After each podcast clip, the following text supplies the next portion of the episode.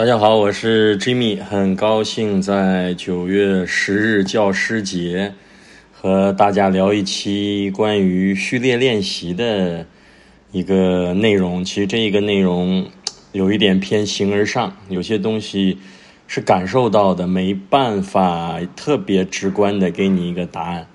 嗯，开场是教师节，先祝所有的听喜马拉雅的小伙伴，因为这里有特别特别多的老师，因为你们不只是瑜伽老师，可能还是其他的英语老师、钢琴老师、数学老师、语文老师，通通的祝大家节日快乐。啊，今天早晨小伙伴也分享了一句话，我觉得是对老师的一个很高的评价，就是说灌输你。标准答案来固化你思想的人，那只能是一个教书的先生，只是一个教书者；而启迪你智慧、启迪你独立思考、唤醒灵魂的人，才是老师。听完这句话，我也觉得我不配，只能当一个瑜伽教练。离瑜伽老师这一件事儿，我觉得还是有一个慢慢遥遥可期的一个未来。因为你首先自己在很多方面还没有成就，你很多东西就是我以前在直播也说过，有些内容是理论对理论，就是我愿意相信那个理论是真的，有时候我也会拿出来分享。等我一步步的全部都能实践了，我觉得那一刻你自己才觉得是一个踏踏实实的老师。所以说，更多的是我教你练，我分享我的感受，然后你也和你的感受去连接，所以可能给大家带来一点启迪和思考。我觉得就是有这样的效果，所以我也在从瑜伽教练往瑜伽老师的路上慢慢的靠近，努力的精进。好，回到今天的嗯这一期话题，就是在瑜伽的练习中。我给大家一个建议，就是一定要在序列中去练瑜伽。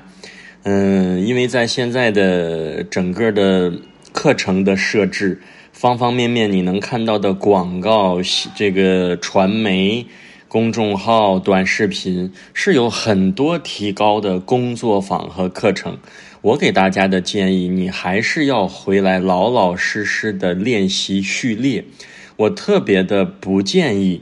这是个人观点了，真的是个人观点，就是不建议你为了一个后弯，为了一个倒立，就为了某一个体式去针对性的做一些开呀、拉呀，包括强化呀这些练习，我觉得都会存在一点点的问题。我也是有感知的去 判断这件事儿，并没有绝对的一个答案，需要大家引发这个思考。上一期我说了一个好的瑜伽的练习是一个完整的。其实一场瑜伽练习就像人的一生一样，从你年轻的时候、小时候出生、成长、作战、爬、走、跑、跑跳，开始能够奔跑，进入青壮年，进入然后中年、老年。你看你的瑜伽练习，其实你每一天也是遵循的人的一生。人的一生是不是也是地球的一生？地球其实现在也在一个。某一个阶段，它可能现在是青壮年，是一个中年期，一切的一切都是这种正弦函数的上下波峰波谷，所以你的练习是顺应着这一个波峰波谷，你的练习是舒适的，你的练习是稳定的，你是顺应着你的能量的。昨天说 T 星台走猫步一样，一场 T 台秀，那你不能说某一个体式站在那儿摆个 pose 就是。我要呈现我的这件服装，其实整个从他出场走走走走走，哎，走到一个位置定住三五秒，走走走定住三五秒，可能定三四次，特别像我们瑜伽练习的这个状态。你能说他那个走是重要的，还是那个定住重要？定住走，其实整个的都像我们瑜伽说维尼亚萨，维尼亚萨就是从一个位置换到另外一个位置，就是维尼亚萨的含义。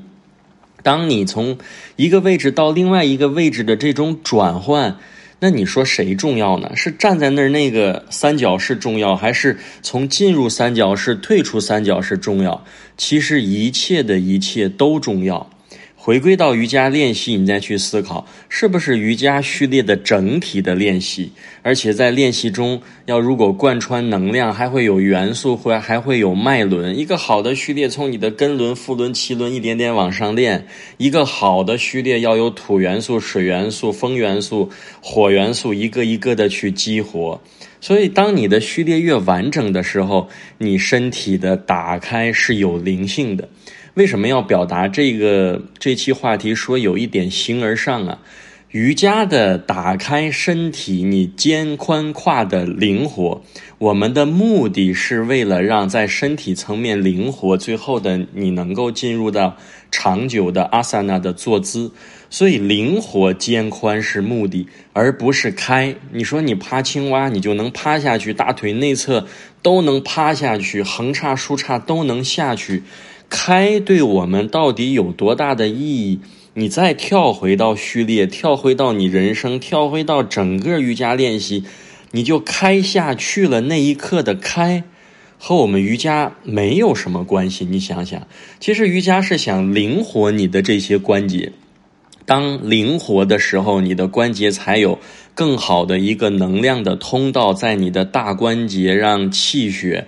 让你的经络，让很多神经系统能够自由的转换，拐过这一个路口，还能进到下一步的循环。所以序列中练着练着，比如说，好多人说我髋好紧，青蛙趴不下去，那你能不能老老实实的回来，在序列中练好战士第二式？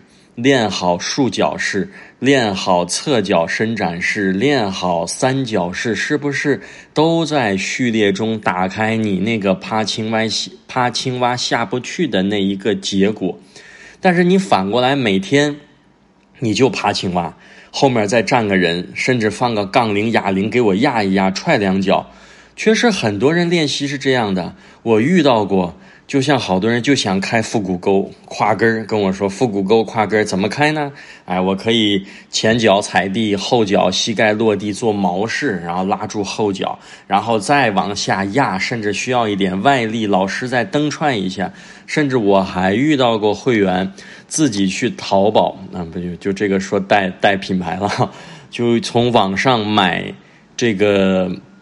买这个定制的瑜伽砖，因为他觉得每次在胸腔后面顶砖开胸腔，大家应该做过吧？仰卧在你的胸腔的后方肋骨的下沿垫一块砖来开胸，甚至找一个人压手，然后自己开。他定制一块砖就怎样啊？因为他不断的找高度，放几块砖多了它不稳，而且还麻烦，那就自己定制啊，定个二十厘米的、三十厘米的、四十厘米的，胸腔往上躺，手往远伸。往下压，往下开，这样的方式有效果，真的有效果。如果你的目的就是把它打开，就是开，像开门一样裂开、打开，真的有效果。但是回到那个形而上的这个感受，这个人在序列中用呼吸、用能量，一点点的不紧不慢、灵活性的打开肩宽的时候，这个人是有灵气的，这个人是有一个。就像一个欢快的小麻雀，每天蹦蹦跳跳在练瑜伽。也许我的体式做不到那么大幅度，我的体式做不到那么深入。他的表情是舒展的，眉心是舒展的，内在是喜悦的。因为我没有过早的要这个结果。每开的一个点，每打开有空间灵活的那一度、两度、五度，它都是喜悦和快乐的。这个人练瑜伽是有灵气的，他是看着很有喜悦的状态。如果这个人用开你的腹股沟，甚至有人真说把腹股沟开成了腹股山，站在那儿都没有腹股沟，平躺也没有，还凸起来，想想是不是你已经对生理结构都破坏了？包括你开胸腔，胸椎开始强直，我们的胸椎是要微微往后的，你都已经胸椎往前推了，后面还在垫砖开。开开开！你发现这样的练习下去以后，这个人他的灵气儿就少了。所以说这个话题有点形而上。你在序列中练习，你是充满能量的，你是有五大元素的地水火风空的，你是有根轮、腹轮、脐轮、心轮、喉轮、脉轮在里面参与的。你的练习是不一样的。你要是单纯的开，和这种在序列中的慢慢的伸展后的。灵活，完全不一样。我只能分享我的感受。所以在工作室的练习，我从来没有，大家也有感受，因为有很多小伙伴也是工作室在上我的线下的课，很少给大家就在一个位置去开，都是给大家在序列中去练习。但这个练习确实有一点点的危害，带引号的危害，就是慢一点，就是你可能要进到另外一个教室，这种开，它相对来说拿到那个提示，比在序列中要。快，那我这种方式在序列中给你，你要慢一点。但是你能不能接住这一个慢呢？我觉得也需要缘分。不是所有人都喜欢慢的，而且一一直在倡导慢下来，慢下来。不是所有人都能慢下来的。举个搞笑的例子，我们都看过《西游记》，你看每次孙悟空上蹿下跳的去找到神仙，找到观音菩萨，观音菩萨这些神仙都爱说啥？莫着急，我已知晓。等我随你而去，去完也是踩个朵云，慢慢悠悠。你看，所有的有智慧的人都是慢慢悠悠的。孙悟空有智慧吗？孙悟空应该说他的技能非常强大，但是在他成佛之前的时候，他只是一个普通的、一个有技能的、有神通的这样一个神猴。但是当他成佛之后，我觉得他可能是不是就能达到了那样的一个状态？就是像我说的，神仙看上去都是有智慧的，慢悠悠的，所以急不来，真的不能着急。说一个 David Swenson，这是阿什汤嘎的帕坦比 Joyce 下面的亲传弟子。帕坦比 Joyce 给 David Swenson 像这种，其实人家练习已经非常棒了。第七年那次听老师讲，到第七年才允许他前穿后跳。如果按我们现在的瑜伽市场的教学，如果第七年教阿汤才允许一个身体条件还不错的学生前穿后跳，估计这个学生早就跑掉了。阿什汤嘎的掌门老掌门帕塔米赵 S 经常带他的学生三年只做拜日 A，五年只做拜日 B。跟你学了五年了，老师，你才教了我三个提示，我要花多少钱浪费在你的身上？隔壁的李老师、张老师都已经手到力尽，轮式轮式都飞起来了，前穿后跳，你现在五年了才教我拜日 B，，我为什么要跟你学习？浪费我的时间，浪费金钱，所以你说慢下来这件事儿，真的是需要缘分的。而且有时候我也同样在这个滚滚的商业瑜伽商业的市场中，所以说有时候我只能尽量提醒慢下来，给不同的学生也会给他一点想做的提示，但是真的不能太着急。所以在序列中练习会有特别多的好处。如果只在一个单关节单的位置上去静态的不断的去给他强化。有效果，但是它的副作用也存在。但是这种序列中会练出一个人的灵气儿，还是不在序列中就固定一个体式，我去熬它、解锁它，我觉得它没有灵气儿。这都是代表我个人的观点，我没有代表所有人的观点。如果你能和我连接到这个感受，你一下就通了。如果你连接不到，你可能心生愤怒，你觉得这个老师在瞎说八道，我觉得都是非常正常的。因为每一个老师都是用他自己的阅读、人生经历和瑜伽的练习方式在解读瑜伽，但是我觉得序列。慢一点，序列给的感受从低到高，然后一点点回落修复。我觉得人的练习是舒适的，你的整个能量状态是稳定的，整个头脑无论在练习中是高的体式是低的体式，难的还是易的，你没有特别大的头脑层面、意识层面的落差，你是比较平稳的去完成这样的练习。所以我给大家的。练习方式，你看我经常在辅助大家的时候，我很少加深。如果你上我的课，你回忆我是否帮你加深过提示，就是给你再推一把，给你再抓个脚，再抓个手，再往后弯一下。我很少做这样的辅助。一般辅助你是没有感受，我帮你找感受可以。哎，你找不着大腿内旋外旋，你找不到腹股沟的伸展，我可以辅助帮你找感受。但我很少给你加深，因为加深背后有很多的嗯，怎么说呢？有很多的虚假在里面。就是有的人说早晨练习为什么这么僵硬？我就喜欢晚上练，晚上所有提示都很开。